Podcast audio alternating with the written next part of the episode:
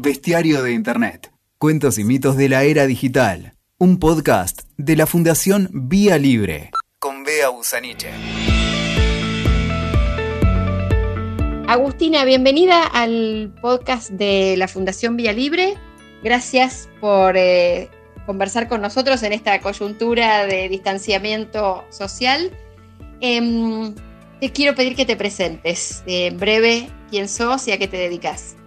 Yo soy Agustina del Campo, soy la directora del Centro de Estudios en Libertad de Expresión y Acceso a la Información en la Universidad de Palermo, donde hago investigación desde hace ya casi 10 que estoy con el CELE trabajando temas de libertad de expresión, privacidad, libertad de expresión en Internet y derechos humanos en general.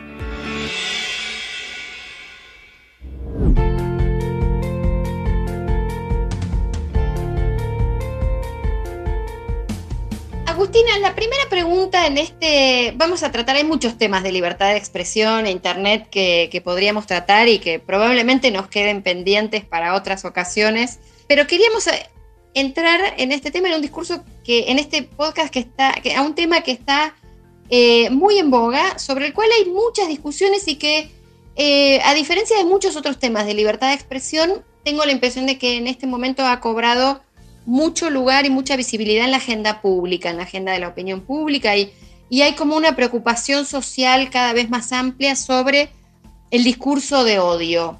¿Qué entendemos por discurso de odio? ¿Cómo podemos definir? ¿Hay alguna definición canónica de discurso de odio? ¿O discurso de odio hoy es eso que me molesta y que no quiero escuchar?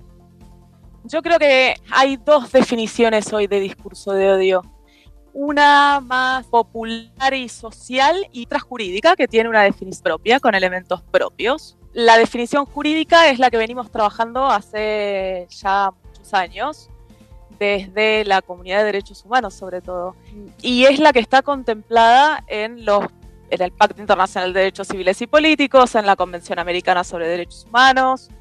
Es un tipo de discurso muy específico que no está protegido eh, o que en realidad hay una discusión sobre si está protegido o no y en qué términos, pero es una de las, de las limitaciones legítimas a la libertad de expresión y en el caso de la Convención Americana manda a prohibirlo explícitamente. Tiene elementos, como te decía, muy concretos. Habla de una incitación a la violencia contra un determinado grupo por su calidad de participante o de miembro de ese, de ese grupo.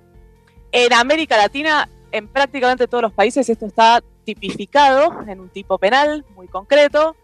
Eh, en diversas partes del mundo está tipificado también, pero es un tipo penal particularmente complejo porque el discurso de odio por la incitación a la violencia que requiere es un tipo que difícilmente se puede abordar en el grado de tentativa si uno quisiera cuando corroboramos que hay discurso de odio, cuando la violencia ya pasó. Entonces, de ahí es que surgen muchas de las críticas a este concepto jurídico de discurso de odio y de ahí también parte un poco esa ampliación de la que vos hablas de esta creación de un concepto social del discurso de odio, como que abarca hoy por hoy, te diría, todo tipo de violencia. Todo discurso que, a mí me parece violento es eh, discurso de odio. Y en ese sentido, ¿Es eh, un fenómeno propio de Internet o es un fenómeno con el que la humanidad ha lidiado históricamente? ¿Cómo ponemos el discurso de odio en perspectiva histórica? Porque, por ejemplo, cuando leemos cómo se redactó la Declaración Universal de los Derechos Humanos allá en la década del 40, hay también en, en el momento de la redacción de la Declaración Universal una discusión sobre, por ejemplo, si se debía o no prohibir el discurso nazi. Y esa discusión, en el marco de los derechos humanos, se salda desde el punto de vista de, bueno, cada país va a poder tomar decisiones, y de hecho en Alemania hay previsiones explícitas sobre ese tipo de discurso nazi, pero en la mayoría del mundo lo que se optó fue no, no una prohibición taxativa de ese tipo de discurso. Desde el punto de vista histórico, digamos, viéndolo en perspectiva, eh, ¿hay un rebrote de discurso de odio o hay algo que ahora vemos más que ya que estaba ahí y que antes no lo veíamos de la misma forma que lo vemos hoy expuesto? Mira, yo creo que es como bien vos decís, el concepto de discurso de odio lleva muchas más décadas que Internet, con lo cual es un concepto que claramente precede la tecnología que hoy tenemos y que está incluido en las legislaciones de, muchos de nuestros países desde hace muchísimos años, mucho antes de que empezaran los debates sobre qué se puede o qué no se puede decir y cómo debe o no debe regularse Internet. El discurso de odio de antes, uno lo veía en medios tradicionales de comunicación, uno lo veía, hay un caso incluso de un tribunal internacional donde se condena una radio por discurso de odio, es uno de los pocos casos que hay eh, a nivel internacional donde se condena penalmente uno, un, caso de discurso de odio de esta, de esta naturaleza, ir a por radio. Hacer una comparación de cuándo ah, hubo en la historia más discurso de odio o menos discurso de odio, es bien complejo. Uno no está exento de estos, de estos eh, o no está al margen de estos titulares que salen en los diarios, ¿no? Se incrementó el discurso de odio en un 32% en un año. Sin embargo, cuando uno se mete a leer las notas y a, ver de dónde salen esos indicadores, de, ese, de dónde salió ese 32%, 56%, 12%, lo cierto es que los datos, la metodología para contar esos datos va cambiando todos los años. Los observatorios que se hacen para medir el discurso de odio muchas veces incorporan nuevas categorías o, incorporan nuevas formas de denuncia. Eh, se van creando nuevos observatorios o nuevos foros de denuncia para, para denunciar este tipo de expresiones. Y entonces, claro, si uno genera más foros y genera más categorías para denunciar y genera pues obviamente va a haber un incremento en los casos registrados, pero no necesariamente un incremento en el porcentaje, un incremento respecto de qué. Si antes no lo medíamos y ahora sí lo medimos. ¿Cómo medimos el incremento? Pensaba, eh, eh, estaba, leyendo el, libro la vez pasada de, Mariana Moyano sobre trolls y ella en su libro hace una explicación donde dice que, bueno, habría que ver si, esta explicación, bueno, qué, sustento tiene, pero eh, al sentido común es confortable, si se quiere. Mariana decía en el libro que las distancias físicas, el hecho de no estar en la presencialidad y no tener la empatía propia de las relaciones cara a cara, hacía que hubiera como una cierta impunidad o como una cierta posibilidad de sacar eh, un discurso mucho más violento en las redes sociales. ¿Hay una relación, podemos establecer alguna relación entre la, diseminación de discursos más violentos y esta posibilidad de, que haya más gente y, sin las mediaciones propias de los contactos personales para que haya cada vez más discurso de odio, suponiendo que hubiera o que ahora fuera más visible, dando por imaginando esa posibilidad.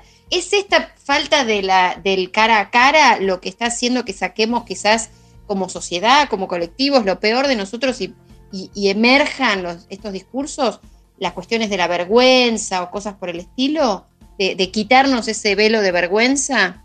Estaba viendo también hoy, por ejemplo, algunas pintadas nazis en baños de, facultades. Había, un hilo de algunas pintadas nazis en, los baños de, la Facultad de Derecho y bueno, algunos comentarios eh, al respecto. ¿Es ese lugar del anonimato lo que habilita o de no, de no ser visto cuando uno saca lo peor, digamos, de, uno? ¿Cómo, ¿Cómo, funcionaría esto? ¿Funciona esto? ¿Podemos pensar algo en esta, en esta línea? Mira, vea, honestamente, yo no soy terapeuta, ni, ni soy socióloga, soy abogada. Eh, yo, yo creería que en principio entiendo la teoría porque desde el sentido común general uno podría perfectamente comprender esa teoría. No creo que tengamos los datos para, para bancar esa, esa teoría. Eh, el anonimato ha cumplido un rol histórico fundamental en la, en la protección de, de grupos vulnerables en habilitar voces que, no, que por, cualquier motivo no estuvieron habilitadas. Yo creo que para tener un escenario completo y, poder realmente hacer ese tipo de afirmaciones, necesitamos, yo por lo menos necesito más datos y pensar cómo, si, si es que hay realmente una relación ahí eh, comprobable y corroborable, pues ver la forma de mantener ese, esa herramienta que a mí me parece que es fundamental y que en aras de proteger a la, a la gente del discurso de odio, no eliminemos esa herramienta en el camino, que es un poco lo que vengo viendo en la legislación, ¿no? En, distintas conversaciones. Eh, encontramos al enemigo en el anonimato y entonces vamos todos contra el anonimato, cuando en realidad uno no está del todo probado que ese sea el, el verdadero enemigo. Dos, cuando uno lo mira desde un solo lugar, puede ser muy fácil sugerir la eliminación del anonimato, pero si lo miramos el anonimato en perspectiva histórica, ha sido una herramienta central en, la protección y en el fomento de las voces eh, de los más vulnerables, de las minorías, justamente de esas voces que hoy queremos supuestamente proteger de este, este discurso de odio.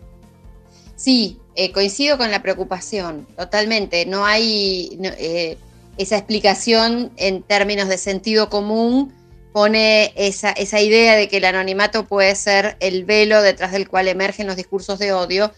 Y esa, esa explicación también oculta la otra cuestión, y es que las legitimaciones de muchos discursos de odio parten no, no solo o no necesariamente de figuras eh, detrás de la puerta de un baño en el anonimato o del anonimato que puede tener una persona con un seudónimo en una red social, sino que lo que estamos viendo es que de alguna forma se está legitimando ciertos discursos que por ahí tendríamos que ver si entran en la definición jurídica o en la definición ahora de sentido común de discurso de odio que provienen de figuras públicas, de figuras muy relevantes, como por ejemplo puede ser discursos por parte de, bueno, se me ocurren tres ejemplos eh, que me parece que plantean escenarios distintos que, por ahí podríamos tratar de mirar desde el punto de vista jurídico, que es tu, es tu especialidad. Una es el discurso cada vez más violento de algunas figuras de fuerzas políticas, digamos, de distintas fuerzas políticas, pero hay, todos sabemos quiénes son los legisladores nacionales que más eh, inflaman, digamos, las redes y que en general tienen un discurso muy, muy violento en las redes sociales. Hay periodistas que ah, ejercen también eh, un discurso muy violento y hemos visto también, por ejemplo, representantes de algunos credos que también tienen un discurso que puede ser calificado como homofóbico, como mínimo, eh, discriminatorio y demás. Sé que son tres casos totalmente distintos, pero tenemos desde lo jurídico herramientas, porque además son tres casos que en los tres, digamos, habla un sacerdote católico, un periodista de un medio de comunicación, estoy pensando en la figura controversial de Babi Echecopar, el, cura, estoy pensando en este, en este sacerdote que cierra las transmisiones en la televisión en Telefe de Rosario, que, que presenta un discurso que creo que eh, era moderno para el medioevo. Y estoy pensando también en el diputado Fernando Iglesias, que fue noticia esta semana por haber retuiteado una apología de tomar las armas en lugar de la protesta legítima como puede ser la cacerola. También ahí tenemos otra pregunta para hacer, Agustina. Si un retweet eh, implica, ¿qué implica un retweet en las redes sociales? Pero la dejamos para después. Frente a figuras de este tenor, líderes religiosos, eh, personas en medios de comunicación masivos, con altos niveles de penetración y con altos niveles de rating, además, y diputados, ¿existe algún recurso legal que se pueda usar que no sea interpretado como una forma de socavar la libertad de expresión? ¿Hace falta algún recurso legal? ¿Con qué contamos como sociedad para contener este tipo de discursos? No digo prohibir, digo contener, fíjate el detalle. Tal cual un detalle no menor. Mira, como sociedad contamos con un montón de recursos. Lamentablemente la... también hay como una percepción general, me parece a mí, eh, de que si uno no inicia una acción penal contra este tipo de, discursos, entonces no hizo nada. Me parece que es falso, es contraproducente, está hasta nocivo eh, pensando en, el ecosistema en su conjunto, pensando en, la fortaleza de nuestra democracia. Me acuerdo ahora del caso de el líder de la Versuit, que ahora no me sale el nombre, de Cordera, por ejemplo. Cordera, Gustavo Cordera. De Gustavo Cordera, que fue un caso las declaraciones la verdad es que fueron de una violencia, pero eh, absoluta, no había ninguna duda ahí de que había violencia en el, en el mensaje. Ahora, se tomaron distintas medidas en respuesta a las expresiones de Cordera y la crítica general fue que hasta que no se inició una acción penal, que ni siquiera fue una, fueron cuatro, eh, desde distintos estamentos del Estado que iniciaron querellas y, denuncias penales, como que había la sensación de que nadie estaba haciendo nada. Y en realidad están haciendo, hay, instancias, como, como bien vos decís, uno es la, Defensoría del Público para, medios de comunicación. Eh, después hay una ley sobre actos discriminatorios que tiene instancias y que tiene una descripción y un tipo penal que a mí personalmente no me gusta, pero, pero está ahí. ¿Por qué no te gusta? ¿Qué, tiene el tipo penal? Es muy amplio, ¿verdad? Es un... El tipo penal es muy amplio, es muy amplio y hace tres o cuatro años que venimos debatiendo cerca de 35 o 36 a esta altura del partido eh, proyectos de ley para ampliarlo incluso más donde las definiciones del tipo empiezan a describir algunas cuestiones que son muy subjetivas. Eh, quien se sienta injuriado, eh, violentado. Hay tipo penal, tiene que ser un tipo específico, tiene que ser un tipo claro eh, y tiene que tener elementos muy objetivos para que, para que efectivamente funcione para lo que fue creado y no permita abusos y, e interpretaciones amplísimas, que es lo que a mi entender incluyen las propuestas para reformar este tipo penal. Con respecto a los funcionarios públicos que vos decías, los funcionarios públicos tienen obligaciones muy concretas en materia de libertad de expresión y particularmente en nuestro sistema interamericano. Tienen obligaciones de medir su discurso porque también tienen responsabilidades respecto de ese, de ese discurso en su calidad de funcionario público. Entonces, instituciones hay, hay un montón.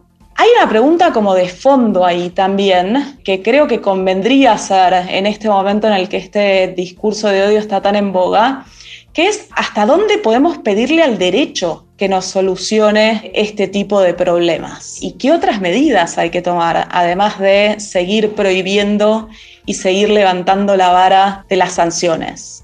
Es buena la pregunta, porque claramente, bueno, en eso coincidimos y hemos hablado infinidad de veces que pedirle que el, derecho penal tiene que ser el último ratio, digamos, el último recurso. Pero además dentro del derecho también hay acciones civiles que muchas veces pueden ser consideradas eh, acciones que pueden ir contra la libertad de expresión porque ya sea porque pueden imponer multas o porque pueden imponer alguna cuestión que después termine con con el daño a un, medio de comunicación. Por ejemplo, estoy pensando, eh, cuando pienso en esta, en esta idea de la reparación pecuniaria y la cuestión que no solo eh, está la cuestión penal, sino también la cuestión de la reparación en, caso, en un caso civil, estoy pensando, por ejemplo, en un caso que, me parece que es clave en todo esto, que es eh, Pando contra Revista Barcelona, por ejemplo, que es un caso emblemático que si no me equivoco está todavía en instancia de Corte Suprema, no lo resolvió la Corte Suprema todavía, ¿verdad? Un gran caso que está ahí pendiente hace más de dos años. Tiene resolución de la Procuración, pero no tiene, no, no tienen adoptada una decisión en ese caso. Pero que hay que decir que en las dos instancias anteriores, en, en primera instancia y en Cámara, fueron fallos favorables a Pando, digamos, no a Revista Barcelona. Es decir, si no me eh, equivoco, en uno de los casos no. no me acuerdo si fue la primera o la segunda instancia que le dio la razón a la revista y después le dieron la razón a Pando. Me parece que hay uno y uno, si no me equivoco. La verdad es que tendría que mirarlo. Pero ahí sí, eso es un caso de responsabilidad civil y es un caso de responsabilidad civil encima por el humor, que dentro de este gran tema de discurso de odio, cómo el discurso de odio pega en el humor es un gran subtema.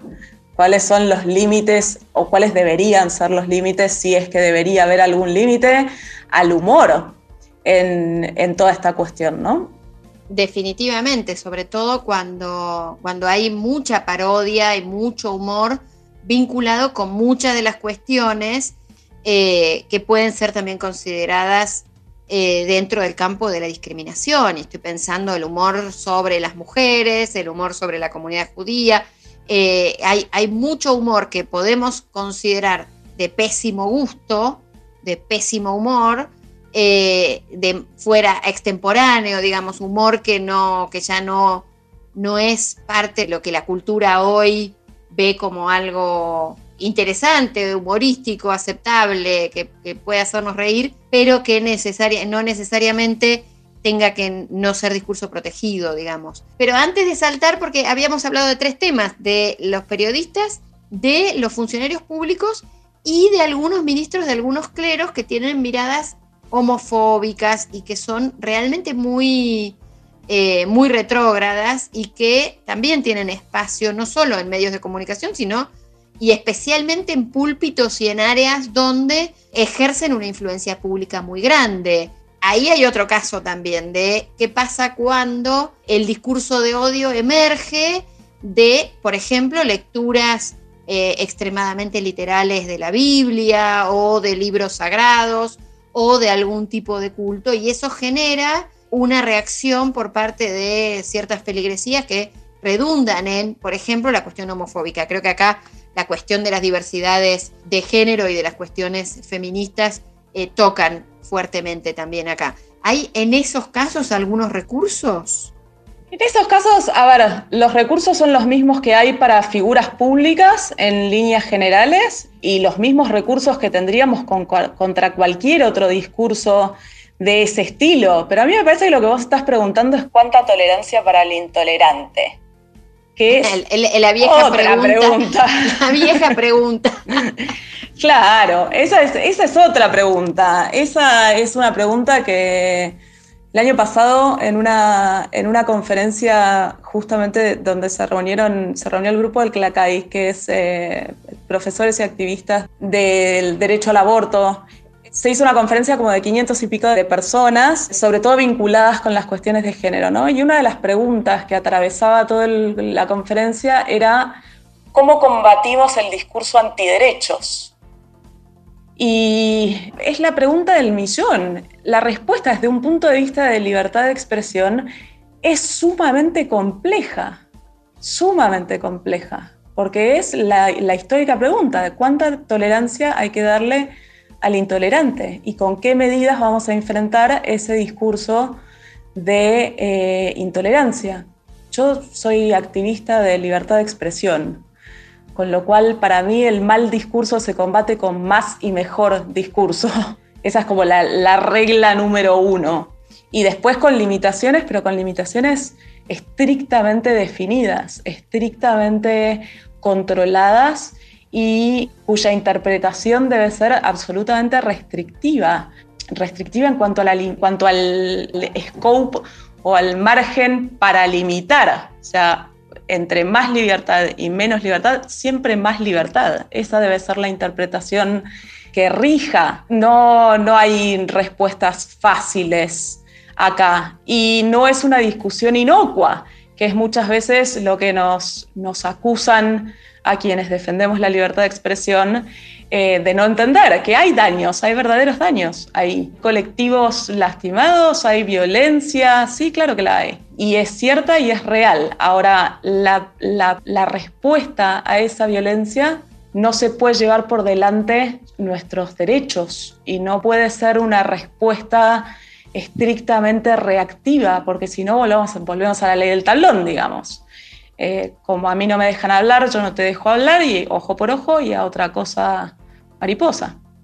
Sí, se pierde también mucho de lo construido a lo largo de décadas de derechos humanos en este sentido. Hay mucho detrás de toda, esta discusión. No es una discusión ni nueva ni que se vaya a cerrar ahora. Pero quería llevarte a un tema que es justamente una de, lo de las cuestiones que aparece como las eh, soluciones rápidas al problema del discurso de odio, y es que intervengan las plataformas de Internet.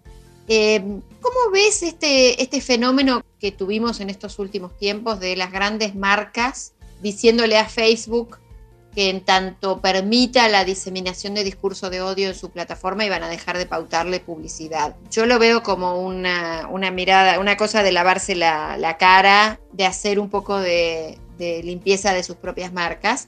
Pero me gustaría saber cómo ves vos esta iniciativa que tuvieron grandes empresas de tratar de lograr que Facebook tome acciones proactivas para frenar la proliferación de discurso de odio en la plataforma. Qué temón. A mí me parece que ahí hay, como muchas cosas para desarmar. En, los últimos tres o cuatro meses lo que vimos fue una acumulación de conversaciones, me parece. Sobre todo cuando, cuando miramos lo que está pasando en Estados Unidos con Facebook puntualmente, con Facebook y con Twitter. Me parece que ahí como que hubieron dos, dos cosas que se dieron paralelamente. Una es hasta qué punto las reglas, los términos y condiciones de servicio de estas empresas admiten expresiones que puedan ser consideradas discurso de odio. O sea, cómo definen sus propias reglas, qué consideran discurso permitido y qué no consideran discurso permitido en sus plataformas. Y esa es una discusión. Y otra discusión, me parece a mí, son los algoritmos y la difusión de las expresiones permitidas en esas plataformas. O sea, ahí ya no estamos cuestionando si se debería permitir o no determinado tipo de discurso, sino cómo se va a diseminar el tipo de discurso que ya está permitido en la plataforma. Y el boicot me parece que por la forma en la que, en la que fue difundido y la forma en la que fue sobre todo reportado en, el mundo, creo que se conjugaron esas dos, esas dos ideas. A mí el boicot, en términos generales, me preocupa bastante. A mí me preocupa bastante que las fuerzas de un grupo de compañías que son absolutamente mayoritarias, no son contramayoritarias, no son, esto no son compañías, no son grupos de personas vulnerables, no son esto es una mayoría absoluta, es casi casi un mob, como se dice en, inglés. Me preocupa mucho que hayamos llegado a una instancia donde por mera presión mayoritaria logremos cambios sustantivos a las reglas que van a regir nuestro discurso en estas eh, plataformas de Internet. Me parece que hoy a lo mejor el boicot es por una causa que podemos considerar justa, que podemos tener empatía, que de vuelta, vuelvo al que decía antes, ¿no? Los daños están ahí y son ciertos, pero este tipo de respuestas me parece muy complejo. Que, que, sean estos los mecanismos para lograr cambios en lo que se considera discurso permisible y lo que no se considera discurso permisible me preocupa mucho volvemos a una instancia donde el fin justifica los medios y cuando no estemos de acuerdo con el fin, ¿qué vamos a hacer con, con este sistema que estamos creando en el medio? Entonces esa parte, la verdad, la veo con mucha preocupación. También veo con mucha preocupación que estamos mirando la discusión en Estados Unidos como si la discusión en Estados Unidos fuera aplicable a las discusiones sobre este tema en el resto del planeta Tierra. Y no es necesariamente así. A mí me parece que en Estados Unidos le están pidiendo respuestas a las plataformas que no le pueden pedir a otros actores dentro de su sociedad por las leyes que tienen, por la forma que tienen, por la, por la idiosincrasia que tienen, pero que en otras sociedades está regulado de otra manera y está enmarcado de otra manera.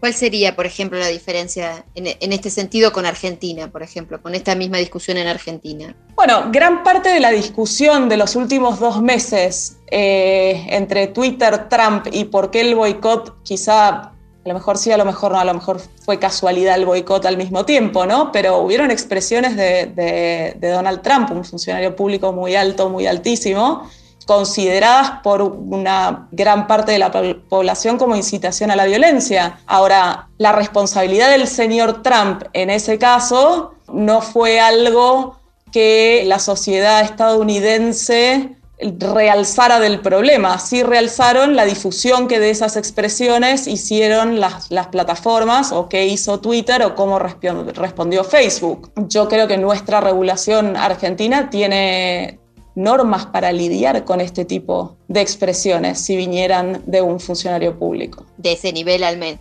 incluido. Sí. Yo creo que sí, después que se apliquen o que no se apliquen, o sea, a ver, si Después depende de un sistema judicial que sabemos cómo se ve, pero las reglas están. Nosotros tenemos un sistema y, de hecho las reglas del sistema interamericano y los estándares y demás hablan de una responsabilidad muy clara y las normas legales están para aplicar esa responsabilidad. Entonces nosotros no tendríamos ese tipo de discusiones, nosotros no tendríamos un reclamo social para que la plataforma lo baje, nosotros tendríamos un reclamo social para que al señor se lo, condenen. Claro, en una instancia distinta de obviamente de la plataforma que eh, en este caso estaría haciendo un reemplazo eh, absolutamente inaceptable del sistema judicial. Claro, en definitiva sí, pero fíjate que curiosamente el, juicio a las compañías, digamos, el juicio social a las compañías fue precisamente porque, porque en principio no quisieron hacer ese reemplazo de las instancias judiciales, hasta que eventualmente lo hicieron y tomaron algún tipo de medida.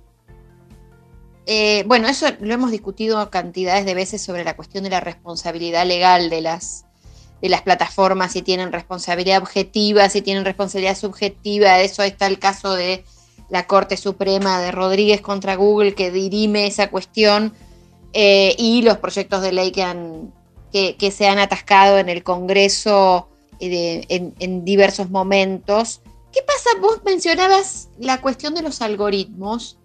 ¿Hay alguna explicación por la cual podamos tratar de, prever a qué se debe que los algoritmos lleven de alguna forma a cada vez más discursos más extremos, que es una de las críticas que se está haciendo ahora a esa cuestión de la regulación, pues decías, los términos de uso, pero por otro lado la circulación en términos de algoritmos. ¿Qué está pasando en las plataformas para que se visibilicen estos, estos discursos cada vez más extremos de esta forma? Qué gran pregunta, Bea. Em, no, Yo no, trabajo en ninguna compañía. Creo que es una gran pregunta para un manager de políticas públicas de, algunas de las, de las de estas empresas de las que hablamos. Parte de todo el problema con esta discusión de discurso de odio, y acá volviendo al principio, digamos, ¿por qué tenemos la conversación que tenemos que, que termina siendo una conversación cíclica en redondo? Es porque, en definitiva, yo creo que nos faltan los datos no tenemos eh, acceso a los, a los datos que están hoy por hoy o que deberían estar hoy por hoy informando estas, estas discusiones sobre algoritmos y cómo funcionan los algoritmos. Lamentablemente hay muy poco que nos pueda clarificar por qué los últimos tres o cuatro grandes escándalos que afectaron a Google, a Facebook o a Twitter fueron de esa manera. No sabemos cómo funcionan, no sabemos cuáles son los criterios que priorizan, no sabemos, no sabemos tampoco cómo la aplicación propia de, por ejemplo, instancias de chequeo de datos o ese tipo de cosas, cómo impactan esos algoritmos, no sabemos, no sabemos nada de cómo funcionan los, algoritmos de estas compañías. Eso hace que la conversación se oscurezca mucho, porque uno puede pensar otra vez recurriendo al sentido común, que es el menos común de los sentidos, eh, uno puede pensar que el escenario es de una o de otra manera porque uno ve más o menos discurso de odio, pero la realidad detrás del, del, del screen es otra. Entonces, sería interesante que las plataformas nos dieran algo de toda esa información. Sí, eso sería interesante y también sería interesante conocer cómo funcionan los distintos mecanismos de eh, baja de contenidos, porque está este doble juego de eh, los reportes de los usuarios y las, los, eh, los lugares donde, bueno, hay un montón de trabajadores en condiciones de gran precariedad en muchos casos que están moderando esos contenidos, monitoreando los contenidos y dando de baja contenidos eh, y a la vez hay procesos de entrenamiento de los algoritmos para detectar eh, discursos que son extremadamente violentos y darlos de baja, más allá de que medie una intervención humana en esa baja de contenidos. ¿Tenemos información? ¿Conocemos cómo están funcionando esos centros de moderación de contenido de las plataformas? Claramente cada una tiene su lugar diferente, pero por ejemplo, en Alemania, donde tienen una regulación muy fuerte contra el discurso nazi, eh, entiendo que Facebook, por ejemplo, tiene muchos más empleados haciendo esta tarea de eh, moderación y baja de contenidos que en otros lugares donde las legislaciones son más permisivas en, términos de libertad de expresión. Pero, ¿qué sabemos sobre cómo están funcionando esos, eh, esos centros, digamos, que son, digámoslo, son como call centers de trabajo muy precarizado, donde hay personas que tienen que estar eventualmente tomando decisiones sobre un contenido reportado, sobre un contenido violento. Eso también ahí hay una cuestión problemática de la cual hay poca transparencia, entiendo. Sí, absolutamente. Eso es como bien vos decís. Ahí no hay una cuestión problemática, ahí hay múltiples cuestiones problemáticas. Desde quiénes son las personas que hacen moderación de contenidos hasta, vos mencionabas las condiciones laborales, los altos niveles de estrés. Ya hay libros enteros donde se documentan estas, estas prácticas y, estas, eh, y estos regímenes de trabajo que dan cuenta de lo complejo que esto es. Ahora, ¿qué sabemos de cómo están hoy? Hoy sabemos que por la pandemia no están funcionando. Ah, ¿sabemos que no, están funcionando en este momento? En muchas compañías no. Eh, al principio de la pandemia, eh, por lo menos hubieron dos compañías que notificaron a sus usuarios que sus sistemas de moderación de contenidos eh, estaban con distanciamiento social y por ende cada cual, taza a taza, cada cual para su casa. Y con el cada cual para su casa, el control humano de esas decisiones básicamente desapareció, porque por una cuestión de protección de datos personales, las empresas no pueden trabajar con eh, moderadores de contenidos remotos, entonces tienen que sí o sí ir a sus oficinas y trabajar en sus oficinas. Y por lo menos Facebook y Google, hasta donde sé, notificaron y pidieron disculpas a sus usuarios diciéndoles que, bueno, que, lamentablemente su poder de, a ver, no de moderación de contenidos, porque la moderación está, como vos decías, prácticamente automatizada, pero sí de revisión de esa moderación. Entonces, eh, una de las, uno de los departamentos que más se les vio afectados en estas empresas es el departamento por el cual uno dice a mí me bajaron el contenido por error. Eh, estos mecanismos de apelación están básicamente en casa. La moderación en este momento, en pandemia, es una moderación automática, inteligencia artificial, algorítmica. Claro, eso es además uno de los temas más difíciles porque los algoritmos, eh, porque, acá hay una, dificultad entre exponer a personas a contenidos extremadamente violentos con el impacto que, como bien decís, ya, ya hay análisis de impacto en la salud eh, de las personas que hacen este trabajo y las condiciones absolutamente nefastas para su, para su salud mental, sobre todo en las cuales trabajan. Y la solución, entre comillas, es automatizar, pero los algoritmos no tienen la capacidad de identificar, primero no identifican contextos de la manera que lo puede identificar una persona, aunque en muchos casos las propias personas que hacen esto tampoco tienen la capacidad de identificar contextos, porque a veces es una persona en un call center en Filipinas tomando decisiones sobre lo que alguien está diciendo en, una, en un barrio de Inglaterra o en, algún, digo, por poner gente de idiomas eh, centrales en inglés o, que, o alguien en Barcelona tomando decisiones sobre un comentario que alguien hizo sentado en su living en Santiago del Estero, en Argentina, digamos. Eh, la, situación de los contextos, no solo los algoritmos no las tienen, tampoco los humanos las tienen y tampoco las tienen en las condiciones de precariedad en las que muchas veces trabajan.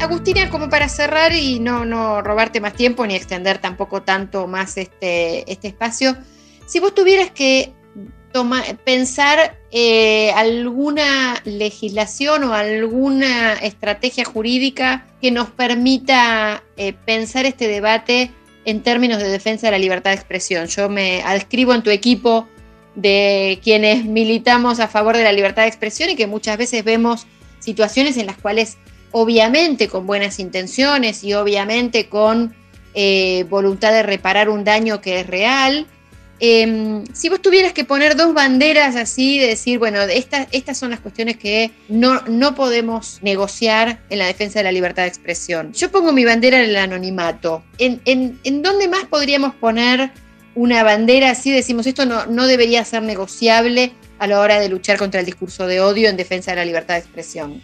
Mira, mi primera bandera, eh, la primera, primera, primerísima, es no censura entonces, esa, esa es como la regla de oro acá. Eh, sobre todo, atento que en Europa ya están hablando para la, directiva de, copyright, ya están hablando de, filtros de subida y todo esto. Bueno, eh, el, la no, el principio de no censura me parece que es fundamental.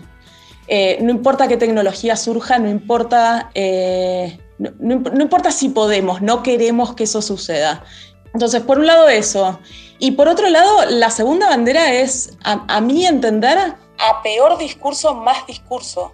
El discurso de odio se combate con más y mejor discurso, no, no con menos. Eso me parece que es fundamental. Y un tercer punto que cada vez que pienso este tema estoy más convencida es tratemos de mirar por fuera del derecho, porque desde el lado del derecho hay mucho hecho, hay mucho camino recorrido en este tema, pero habría que pensar cómo apuntalamos esta, esta conversación, esta discusión desde otros aspectos, cómo fomentamos el cambio desde otros, desde otros lugares, pero no desde, desde la regulación, porque indudablemente tiene sus límites.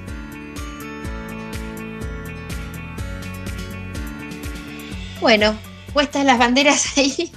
Eh, Agus, muchísimas gracias por eh, acompañarnos en este espacio y después eh, seguiremos dando este debate en todos los foros donde haga falta. Muchas gracias. Muchas gracias por la invitación, Bea, un placer. Escuchaste Bestiario de Internet con Bea Busaniche. WeToker. Sumamos las partes.